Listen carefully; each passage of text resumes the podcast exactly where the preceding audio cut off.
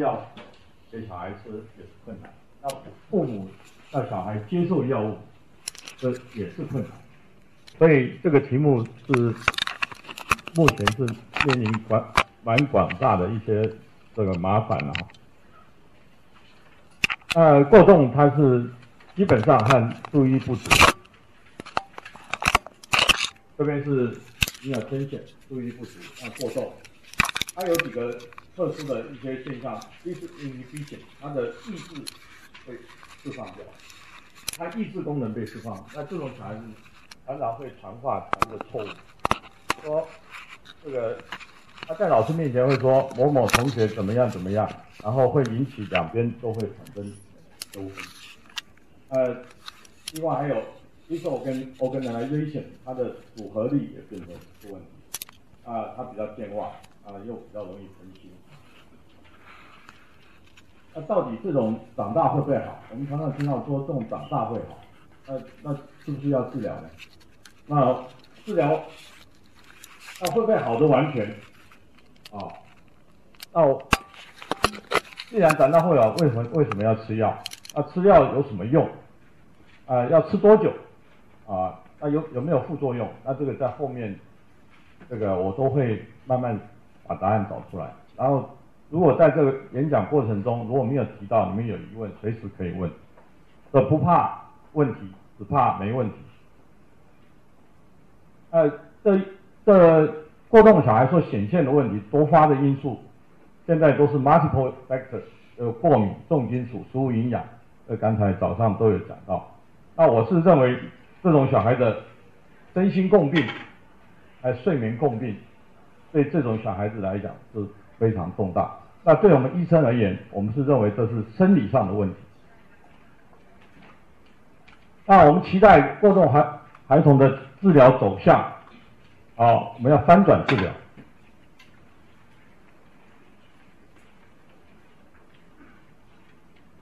那到底怎么样翻转治疗？那我们希望无药、无痛、无惧，让小孩子不要害怕，都能接受这种治疗，啊，又能坐得住，没有侵入性，没有副作用。那我这个是一个跨科跨领域要身心整合的治疗。啊，还有活化脑神经可可塑性，这个等一下我在后面会提到。这个目前神经可塑性，它是可以经由一些。这个训练、复健、运动，来让我们的神经产生回新的回路，可以治疗我们的、修复我们的大脑。那这个五岁到九岁被诊断过动症的小孩子，我自己开业哈，在一九九八年，我是一九九一九九零年开业，八年的时间啊。我那时候自己看门诊，我就发现，哎，奇怪，怎么这么多门诊，这么多过动的小孩？他有时候，因为我那时候二楼是一个游戏间，小孩子一跑进来就跑往楼上跑，然后跑得很高兴，又跑到我诊所底下东摸摸西摸摸，到处看，他也不会害怕，你讲他，他他也不会害羞。那我就觉得很奇怪，怎么这么多这种小孩子啊？那父母都很怕把什么东西弄坏，我限制小孩子，我说没有关系，让他尽量跑，让他尽量动。那这种小孩子，他会不知道危险，他也不会想到后果会怎样，所以很多小孩子都会，他那出了纰漏，那父母要这个给他擦屁股。那经过我这个八年之后，我在在这个这个是七呃这八十七年八十七年十一月十一号，我在联合报写了一篇文章。过动儿如何造成？那里面我想到儿童睡眠障碍。那我写真的这篇文章之后，全省各地的病人到我诊所，都希望阮医师，你好像现场看在看到我的小孩在睡觉，因为我我写的文章里面谈到儿童睡眠障碍。那当时睡眠障碍对我来讲，睡眠医学还没有起来，我找了很多书。看到的也是有限的。那，经过十几二十年，啊，二零一零年世界儿童医学会才成立，所以表示这部分按儿童医学、睡眠医学结合在一起的医生是很少。到二零一零年，今年第四届在台湾举行的儿童睡眠医学，那还没有谈到这种自闭症过动迟缓和儿童睡眠障碍的关系。所以经过了这么多年，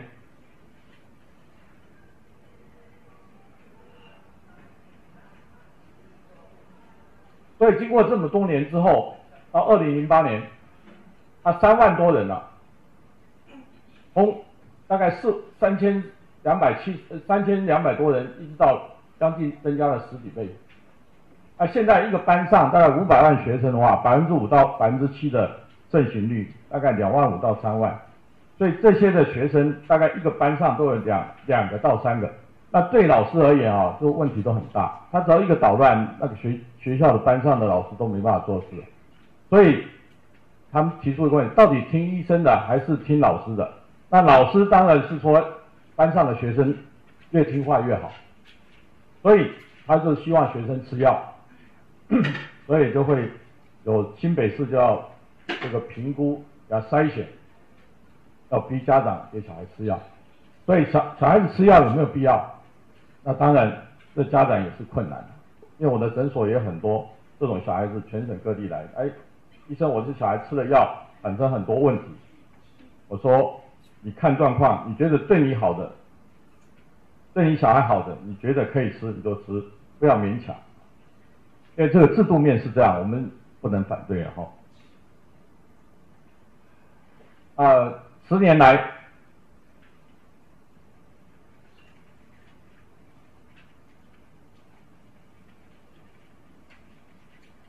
十年来增加了十几倍。那我一九九一年开业，门诊中怎么看到这么多波动儿？说我在联合报发表说，他们这个过动儿如何造成啊？那全省各地病人求诊，医生你好像看到我的小孩在睡觉。那时候我就告诉他，你们要把小孩睡眠弄好。那过动症的症状，这个症状，那你看包括这么多，第一个冲动，第二个注意力不足过动，呃过动，还有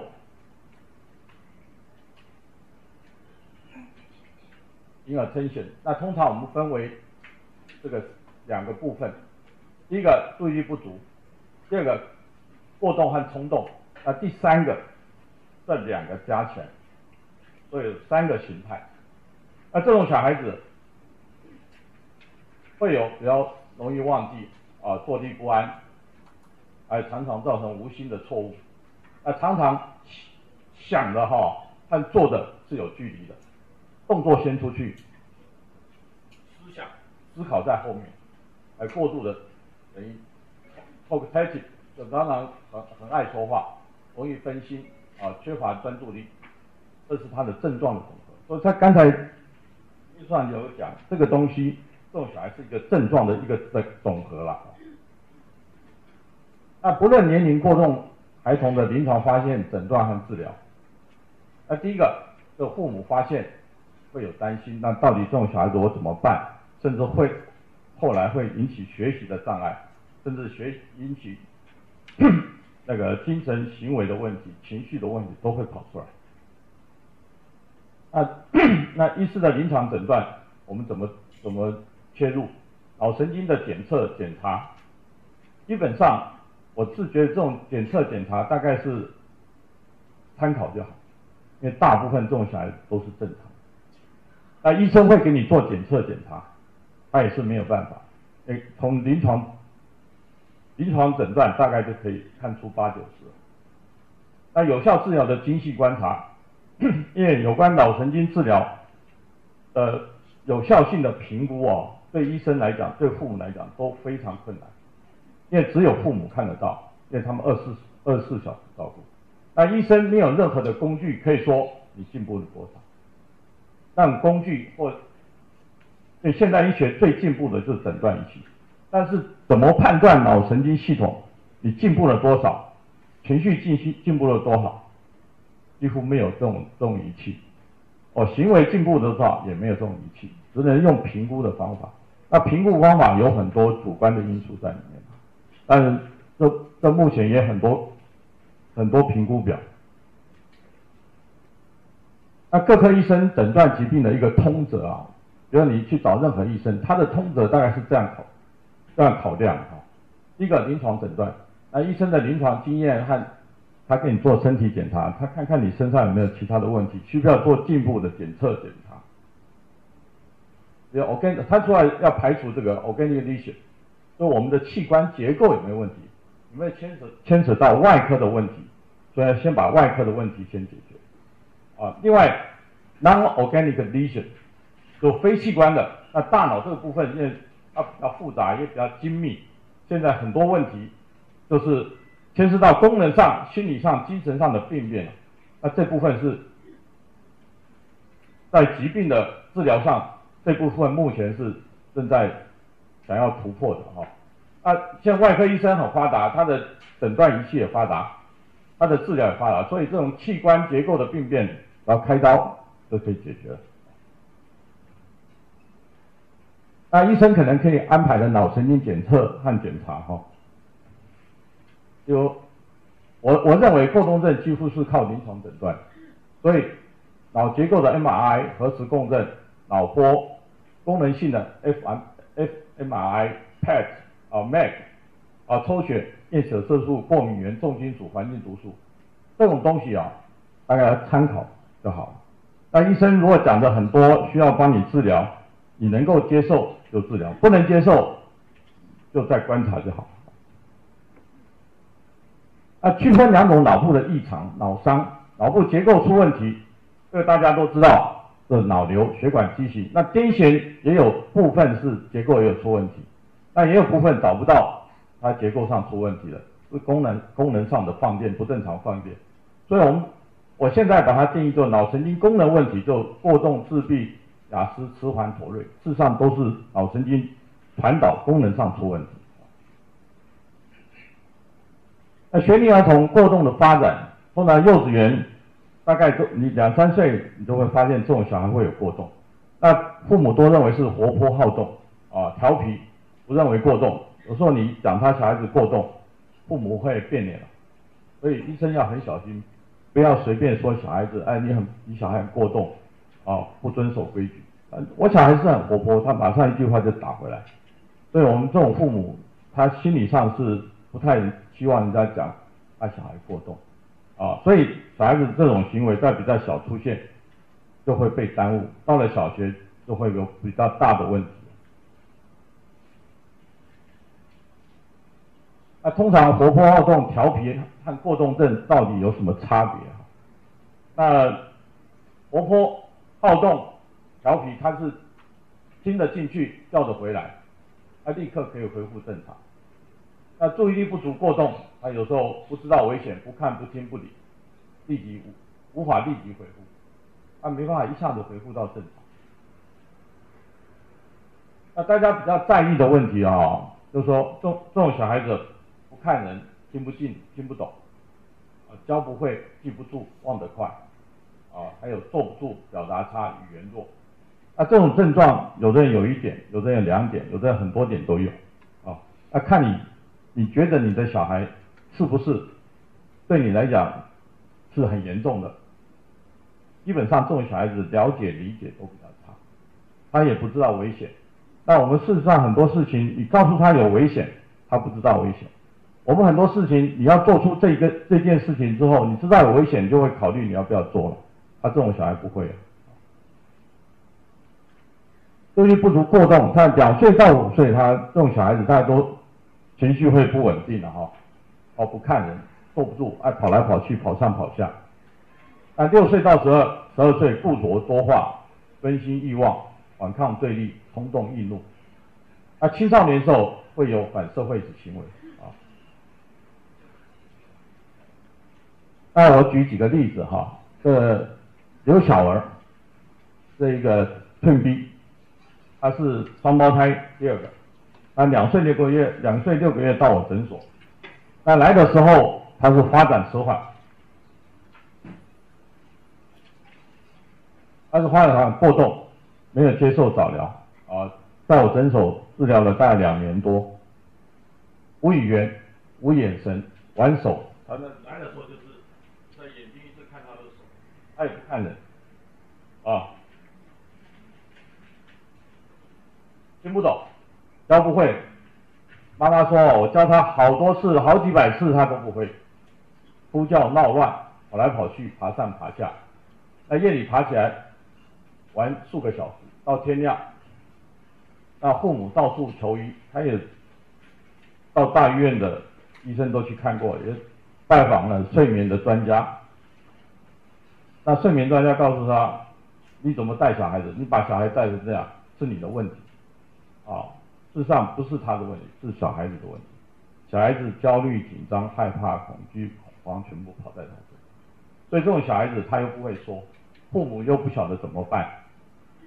那他当时的，我觉得他就是痴呆了。那现在经过两年多治疗，他已经开始会学习，他也慢慢语言出来了。那这种小孩我，我我把医院里面评评断为他已经痴呆了，也把很多小孩都拉了回来。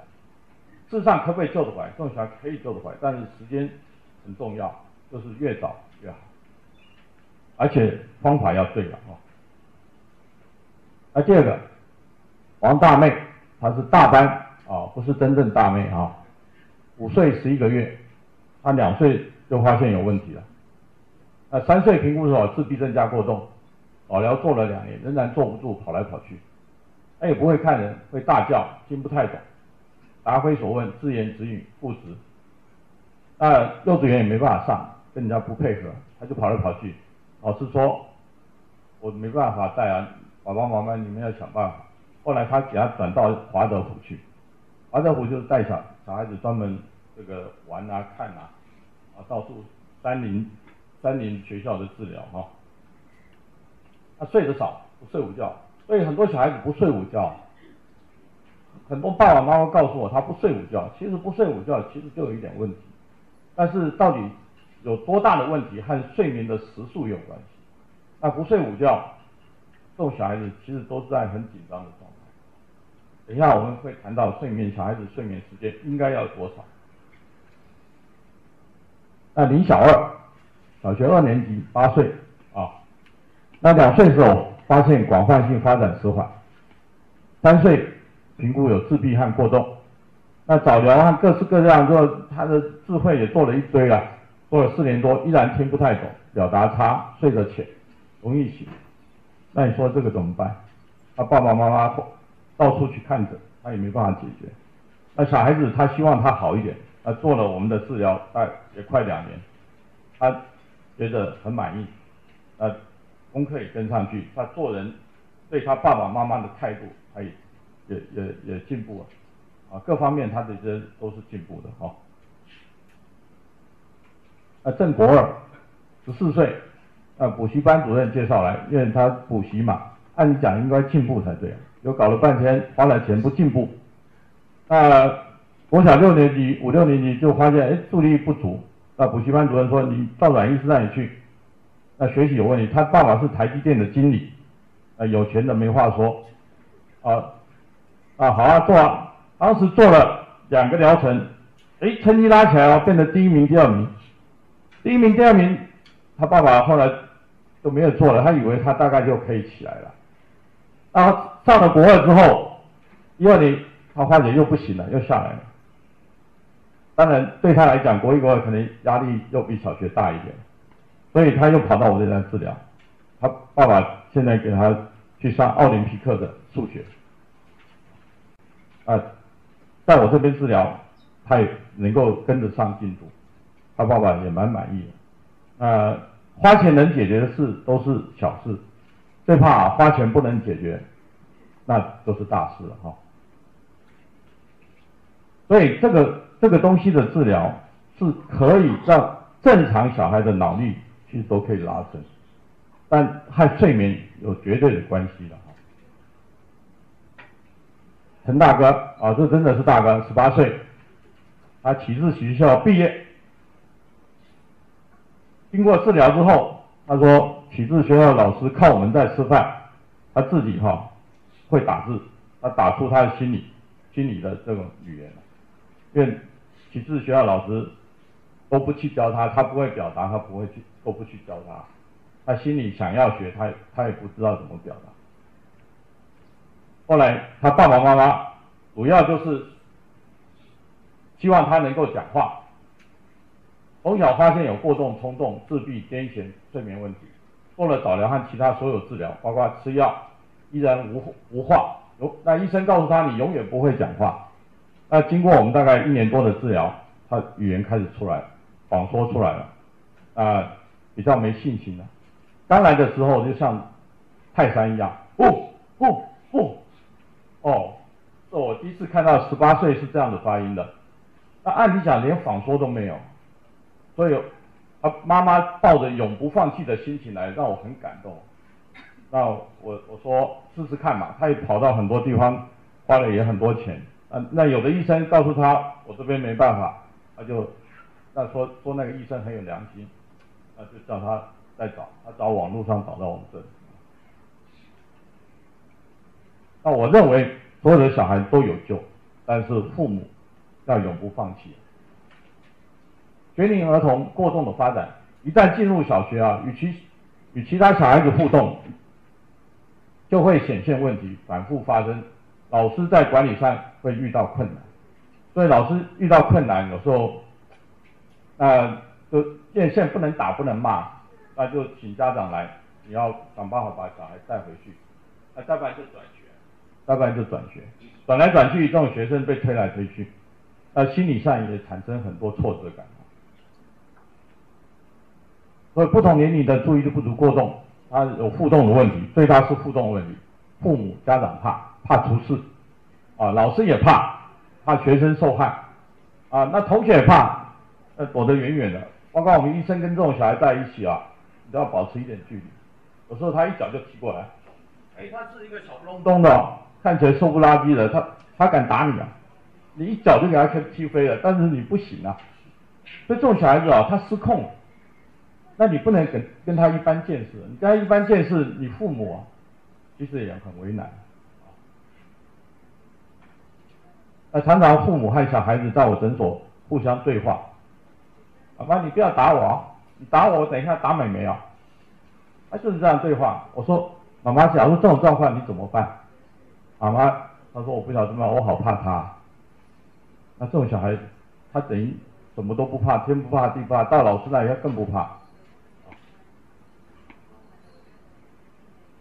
那父母心急如焚，人以行事，动怒白脸，逼他、骂他、打他，有没有用？啊，这种小孩子知道没有用，会很惨。小孩子被白打白骂，所以我每次这样讲啊，那父母在前面，妈妈就在流眼泪，都是他，都是他，因为爸爸啊比较凶啊，想要立即见到效果，其实是有困难。所以这种小孩子心理上已经有问题，精神上有问题，情绪上有问题，睡眠也出问题。所以我看到这种小孩，我真的心里也很难过，想要帮助他，但需要时间呐。我保证没有用，还会更糟啊！因为这种小孩都其实都是很敏感的，他知道，但是他不知道怎么表达哈。那儿童心智持续的负面发展，呼叫冒乱，怕说弱呆，那在小学龄前就可以看得到。那有时候就是弱汉呆。那大部分医生说没办法了，没救。我认为还有救。啊，赶快把小孩子的大脑的可塑性建立起来。那学龄儿童调皮捣蛋、反抗对立，他还能存活到现在，他也可能变成怕说弱呆。比较收敛型的都是怕说弱呆，比较有反抗型的调皮捣蛋、反抗对立，他还能存活。那再再大，青少年的时候会情绪冲突、情情绪冲动、反抗对立、反社会行为。家长、老师的成长训练，所有照顾这种小孩的老师、家长都要被再教育。为什么？因为他们不知道小孩子真的是。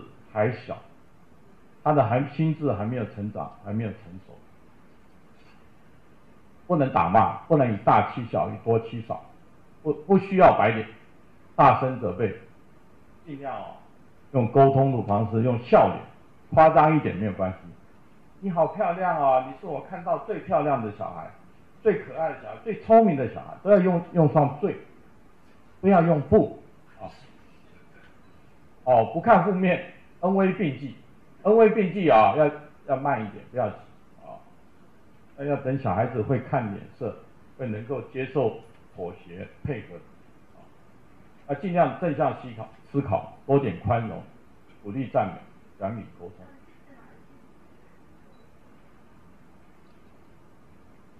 那这个这个过动症，它的一些共病啊，它是反抗对立，你看它这有这么多，六十趴以上，行为问题啊，呃情绪问题，焦虑啊，学习困难啊，那长大了以后呢，七七岁以前啊，低自尊，十一岁以前，迫害性行为。学习迟缓，社交技巧不良，哎，反抗对立，去挑战行为，犯罪行为。那在大了以后，成人还是学校。我现在也有一些比较大的小孩，他不去学校。那问他什么理由？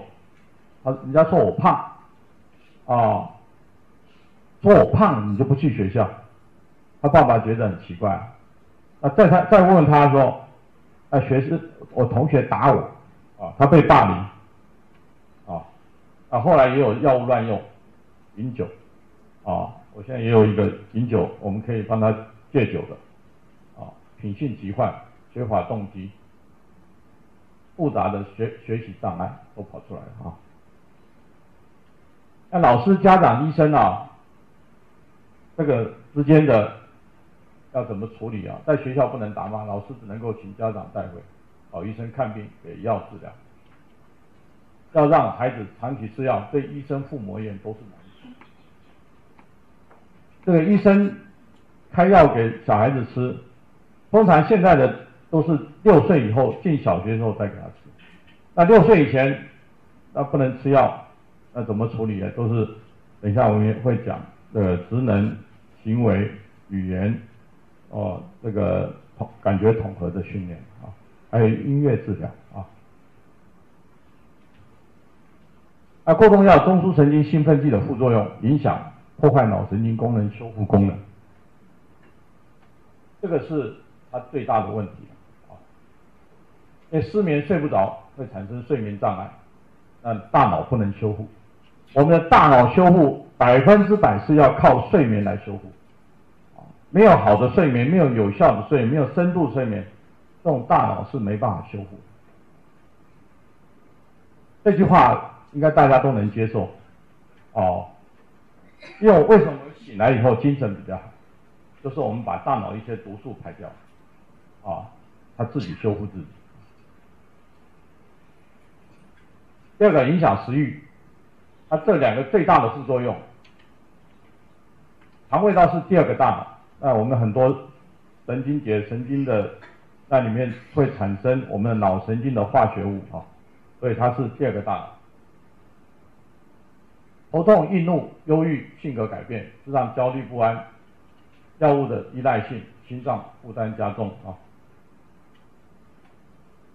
啊，我们医生考虑对孩童的治疗，如果单纯以药物来去考虑的医生，他看到过动症这么的症状，他要用药物能能来来处理的话。基本基本上是不太可能的，要处理他的共病，要处理他的症状，要处理他的这个睡眠共病，其实药物是没有办法的。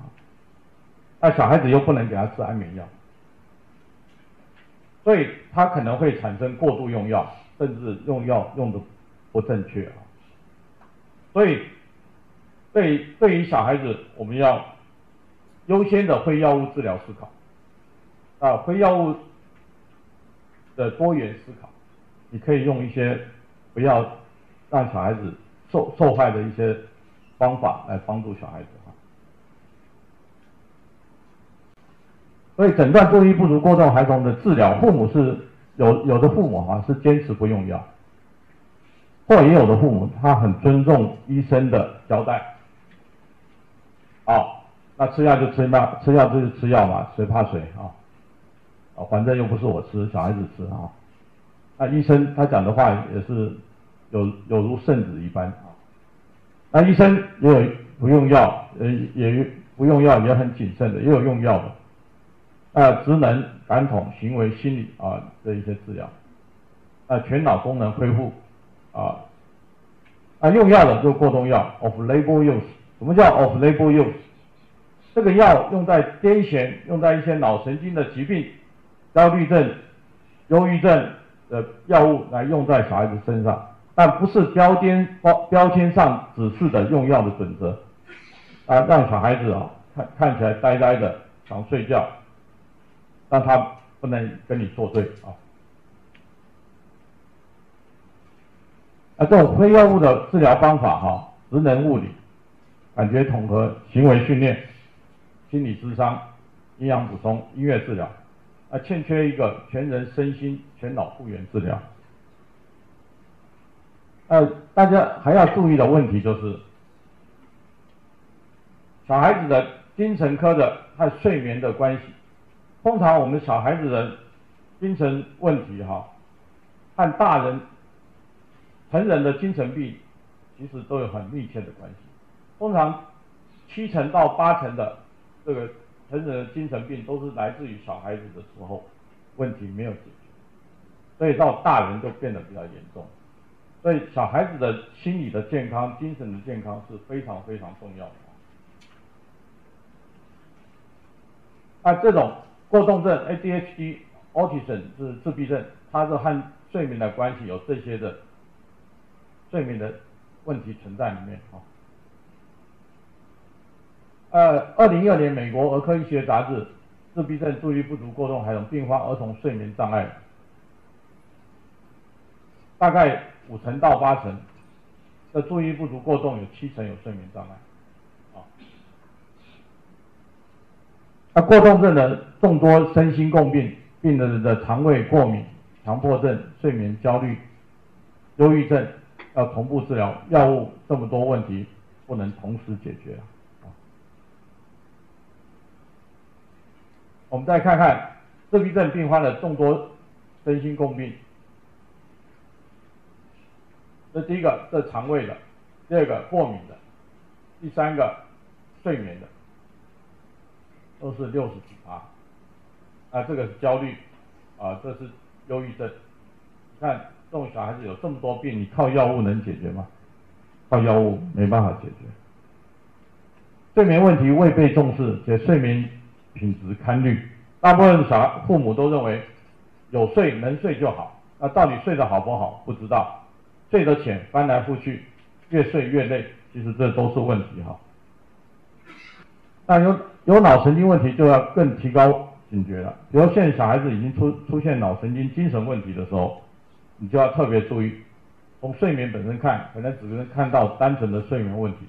那如果脑神经失控、注意力不足过动，我认为百分之百有睡眠障碍，脑神经需要复原治疗啊。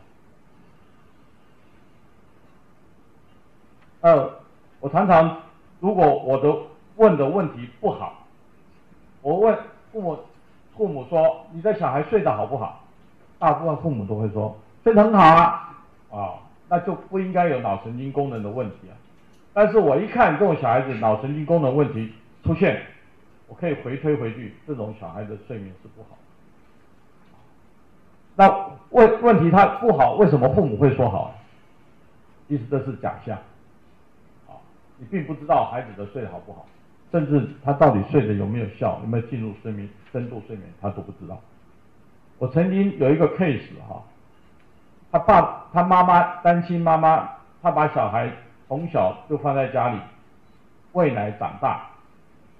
他中途他在工作，然后抽空来喂小孩子长大，然后还养到呃学龄前四五岁。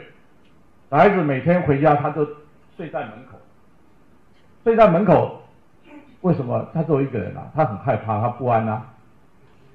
那。我说他会不会从床上掉下来？他说他从来不会从床上掉下来。我说为什么？他从来没有进入深度睡眠，他从来都是在很紧张、焦虑的状态。他说他只要翻一个身，翻到不对，他马上又翻回来，所以他都在很浅眠状态。这是我看到最离谱的一个 case，小孩子没有在父母的很安安全的照顾造成的结果，所以他从来不会跌下床上。啊啊，我回去，妈妈回去，他就就在门边躺在那里。这是我亲身碰到的经历的 case。那不管你知不知道小孩子，即使你认为你小孩睡得好，或者说你并不知道小孩睡晚脑神经失控出现，都是支持出现以后都是有睡眠障碍，就睡眠问题变成了睡眠障碍。睡眠里面很多问题，呃，包括呼吸的问题、肠胃道问题、皮肤的问题、过敏的问题。这都是睡眠问题之一了啊。那过动等孩童脑神经失控出现的时候，起初只是睡眠问题，身心共病，可能还好。大部分爸爸妈妈觉得没什么大问题，我能 handle，我能这个治疗。啊出现了身心共病哦，开始病情变严重。啊到了睡眠障碍出现了，他回不去了，那就要靠有有效的方法。再把他拉回来，不然就是智障弱智，回不去了。因为我们现在有很多大小孩，十七八岁，情绪障碍、行为障碍，讲话乱讲，啊，然后情绪很激动，啊，我说你永不放弃就有机会，身心病情并发脑神经失控，大概的几个主要问题，整体语言、身心发展是吧？视而不见，听而不闻。答非所问，那很多小孩子答非所问，因为他眼睛看到的、听到的都没有接收到，他就用他背的东西在背的话语在回答，还有注意力不足过动。那孩童睡眠重不要重要？如果说不重要的，请举手。没有吧？对吧？我跟你讲，百分之百都是重要的。没有一个人敢说它不重要啊！你们看一看这个睡眠有多重要。一共新生儿到两岁大，他占四分之四三的睡眠；三个月到一岁，十四到十五个小时；一岁到三岁，将近一半啊；三岁到五岁，十一到十三个小时；五岁到十二岁，十十一十十一个小时。十二岁到十八岁，大概九个小时，那成人大概八个小时，啊，所以小孩子学龄儿童的睡眠，你看它有多重要？学龄儿童大概要十一到十四个小时，哦，非常非常重要啊，而且睡眠品质要好，啊，那当然是包括午睡啊，有包括在午睡。那这是美国他们统计的，你看这个小于四小时的占十五趴，四到五个小时之后有三十二趴，三十六趴是六到七个小时，大概将近八十趴，所以大部分人都缺乏睡眠。呃，前一阵子有说呃希望小孩子晚一点到学校，我觉得这是正确的政策，但是要佩服佩。配合爸爸妈妈上班就没办法做到，就就不了了之了。所以我认为是要晚一点到学校，因为现在小孩都已经很晚睡觉，但又很早起，所以更缺乏有效睡眠啊。啊，这个是睡眠的债务，这个睡眠有债，但是他还能撑得住，虽然很瘦还能撑得住。啊，睡眠的到他开始撑不住了，的债务啊，欠的睡眠是债务。你没有补足睡眠，它是债务啊，越来越撑不住了，就趴了。那你各位你是哪一个？啊，大人啊都是硬撑的，可能快倒还没倒啊，这。所以大家醒来之后，第一个最好的睡眠是有灵感、有创意跑出来的，这是一流的。那睡醒之后精神比较好，是第二流的。第三流的是越睡越糟的，越睡越累的，啊，这是最第三流最最不好啊。第三流就是这个样子，要很小心。啊，睡眠重要在哪里？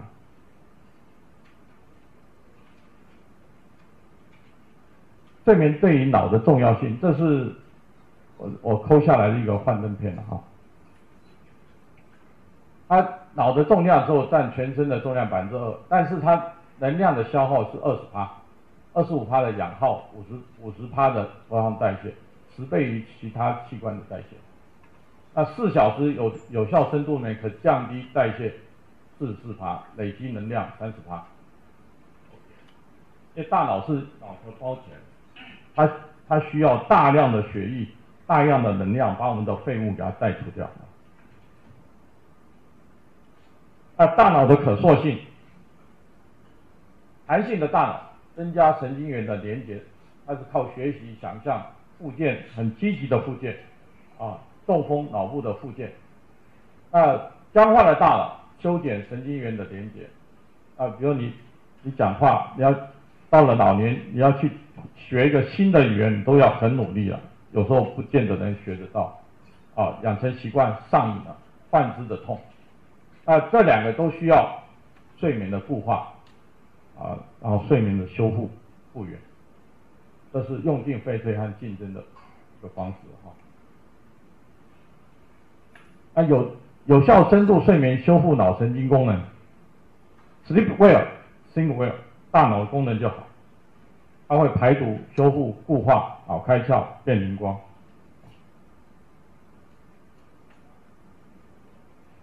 那如果这三项里面，第一个好的 grade 好的分数啊，社会的生活，你你要选两项，还还有一个足够的睡眠，其中一项必须要有足够的睡眠，啊，你要选这一项或这一项，一定要有一个足够的睡眠，你才会达到效果，啊，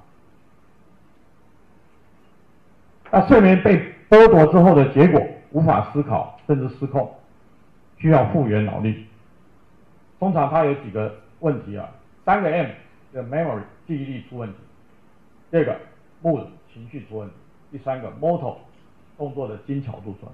所以有的小孩子他走路会跌倒，他睡眠不好，肌肉的运动协调力变差，他有时候会跌倒，会跪在地上。那另外还有 attention 注意力减少。执行力变差，还有逻辑推理变得不好，所以小孩一个人睡得好不好，从脸上就看得出来。所以医生要把睡眠融入看诊之中，你才知道你的看诊有没有把睡眠这一块，让他身体的免疫力、治愈力好起来。如果睡眠不好的人，他的身体的免疫力、治愈力是不好的，相对你给他任何疾病的治疗效果是有限的。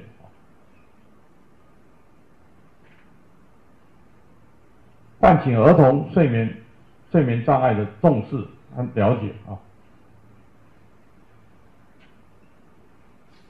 那这种复原过动儿童的脑神经功能，我们我强调是在精神病确诊前，都睡眠障碍先出现。啊成人通常吃安眠药是低标，安眠药反正又不是自己吃，都是开给病人吃，所以我用的安眠药都非常有限。我说能够不吃尽量不吃，这个不是帮助你，这是害你啊！我说你要自己恢复自己的自然睡眠啊。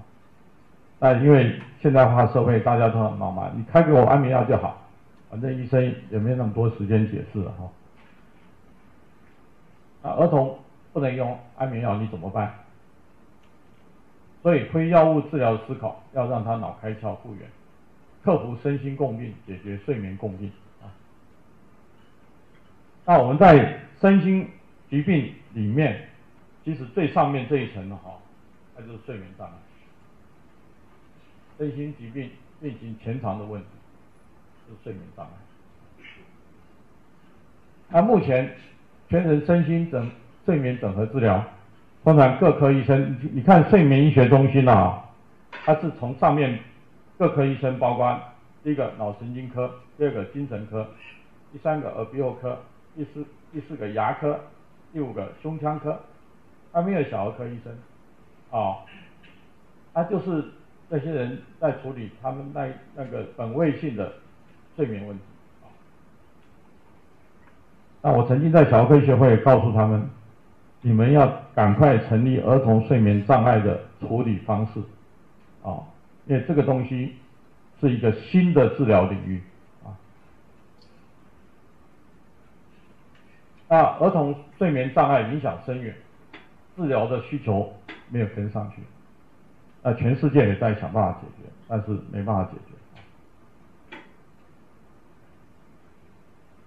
那过动跟孩童并发睡眠身心共病，它有哪一些呢？各科的医生，啊，呼呼吸道感染，小儿科、耳鼻喉科医生在处理；鼻炎、气喘、异位性皮肤炎，过敏科、皮肤科医生处理；偏食便秘，小儿肠外科；过动癫痫，小儿神经科；肢体不协调，复健小儿外科；那精神共病、睡眠障碍都放在心智科、精神科医生，他们能解决吗？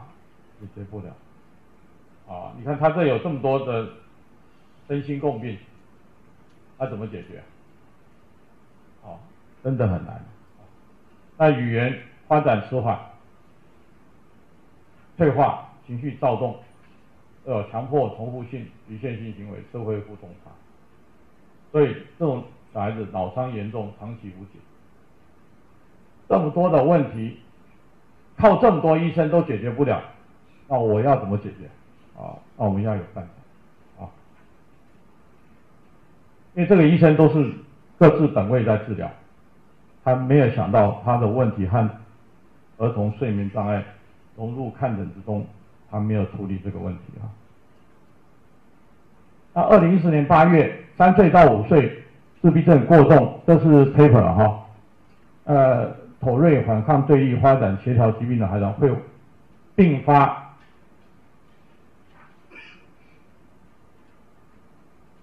并发下列共病，由早期症候群导引出来脑神经临床检查，这是这是精髓啊！它会有这些问题：一般发展、沟通和语言、社会互动、协调运动、注意力冲动、活动力、行为、情绪、睡眠、呃肠胃道，它会有十个问题，会多多少少两个、三个、四个、五个都会出现。那这些这些病童。身上啊都会有这些问题存在，啊，有的人比较少，有的人比较多，啊，那这是我在睡眠医学会去年三月的时候，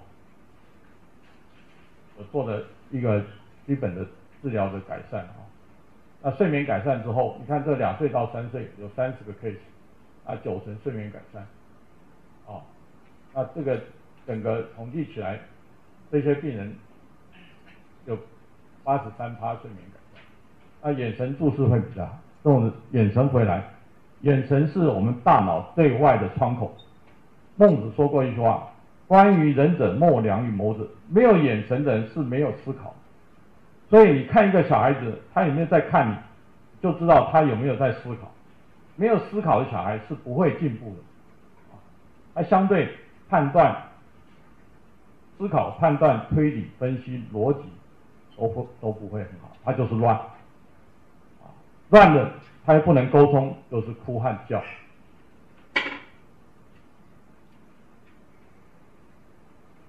所以眼神，我的治疗的小朋友特别重重视眼神，眼神没有回来，治疗都是没进步的。第二个，了解、理解、进步也是九成，小小孩都会进步比较多。啊，口语表达也进步，互动沟通也变好，啊，负面表现也会减少。通常我们这个治疗不要去看负面，因为负面已经太多太久了，你去看负面会看不到进步。你要看它正面出来多少，正面的能量出来以后，把负面的好压抑住，它负面自然退位。啊，那这是美国 BTC 的一个 paper，它。Double blind，他用 repeated transcranial magnetic stimulation 穿脑磁共振治疗这个自闭症的睡眠障碍。那蓝色的是睡眠改善，那绿色的是焦虑减少，啊，焦虑减少的 percentage，那红色的注意力集中的全部改善。好，这是他们做的结果啊，所以他们认为睡眠是很重要的哈。到通常我们跨科贯跨领域建构脑神经复原的所有有利条件，我们要全人整合治疗，因为我们看到这么多各科的医生都在解决各科的问题，那我们必须想办法全人整合治疗。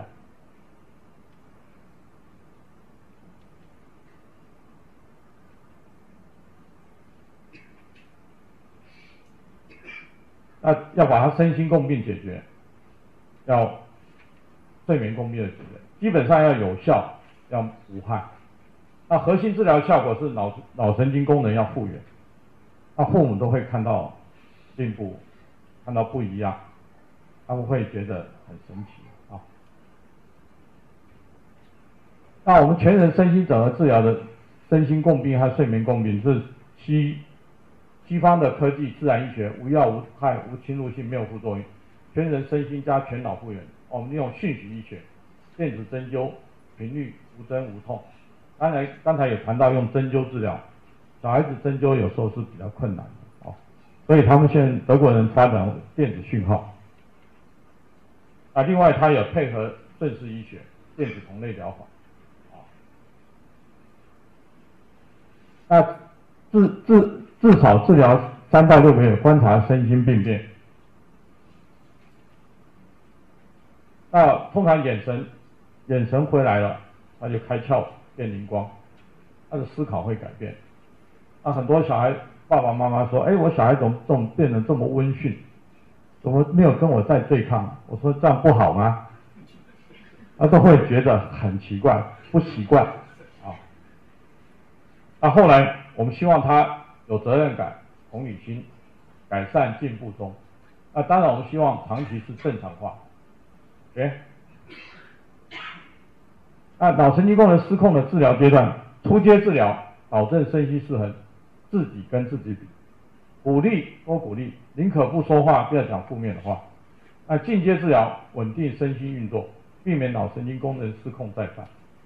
那第三个高阶治疗脑开窍。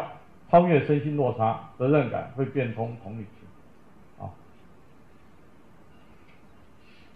那我二零一三年我就到大陆去了，发表我这个全人身心整合治疗，那时候大陆的医生就说，阮医师，我想到你诊所。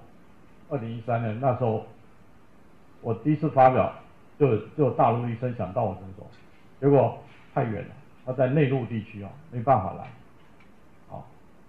那现在我有的从香港来，有夏威夷来，也有从大陆来，都是看到网络来的。那后来我在能量医学会也发表讲讲过这个东西啊，啊儿科医学会我也讲过这个。那那个主持人说，阮医师你要跟我们大医院合作，说我怎么跟大医院合作？他们都不信啊。我跟他讲，他们都不信啊，怎么合作？那叫他们来找我啊。而我他们也不可能。那后来二零一四、二零一五，反正就慢慢做啊。我做这个已经快六年了啊。在家庭医学会亚太区域会，我发发表了这个有关这种自闭症的睡眠障碍和共病。呃，在家庭会，我我当时投的是 paper，呃是是这个 oral 的，后来他给我改成 poster。Poster 他他告诉我说，阮医师，你这个 poster 很特殊，你可不可以写成 paper？我说写成 paper 太累了，我没有那么多时间了，因为这个东西要要太严谨了，有它的困难性。好，哎，而且我要花很多时间人力，我也没办法。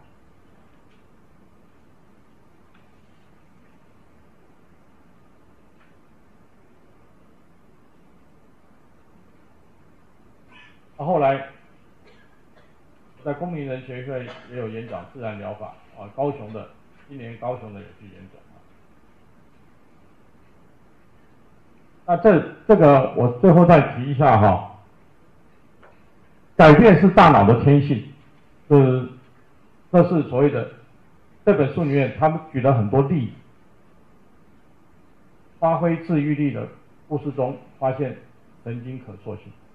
他这里面举了很多故事，这是这个作者是一个全世界五十名未来科学家的这个教授，精神精神科医生，他把全世界各地发现的一些有关精神方面的治疗，用能量方面的治疗，都把它写出来啊。那这个是二零一六年二月出版。那他写这本书好像是在写我自己正在做的感觉，所以这本书我买回来大概两个礼拜就看完了。我觉得很多和我的治疗是不谋而合啊。那因为这东西你要写出 paper 啊，就以他们这些 case 来写出 paper，很多人还是不信。哎，那没办法，这是这个是目前的困境了哈。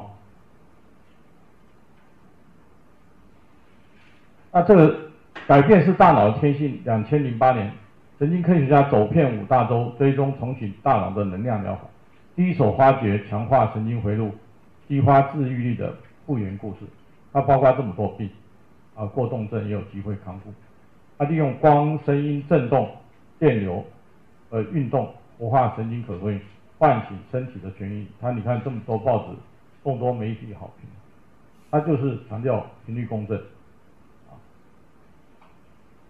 现在目前我们在用频率共振的，比如说我们 MRI 也是共振，它用在诊断，呃 TMS 我们用在共振，这这叫穿脑磁共振，这也是用共振在处理严重的三分之一的忧郁症，啊，现在目前精神科在处理，那这种未来有关这种能量的处理，可能会取代一些精神科的疾病了。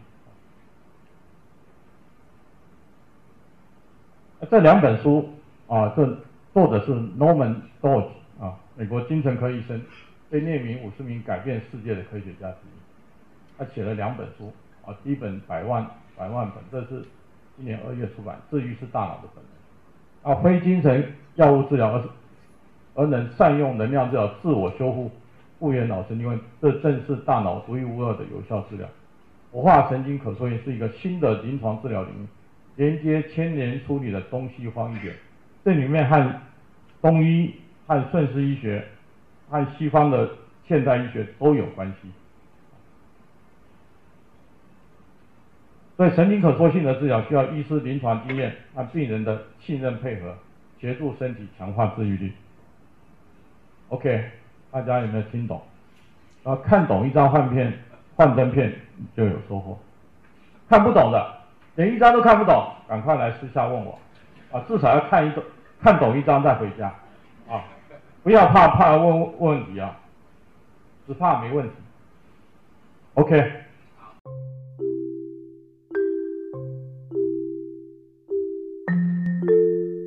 如果您知道您的孩子、亲戚、朋友、同事或邻居吃了精神科的药品，而出现严重副作用或被不当对待，敬请通报光明人权协会。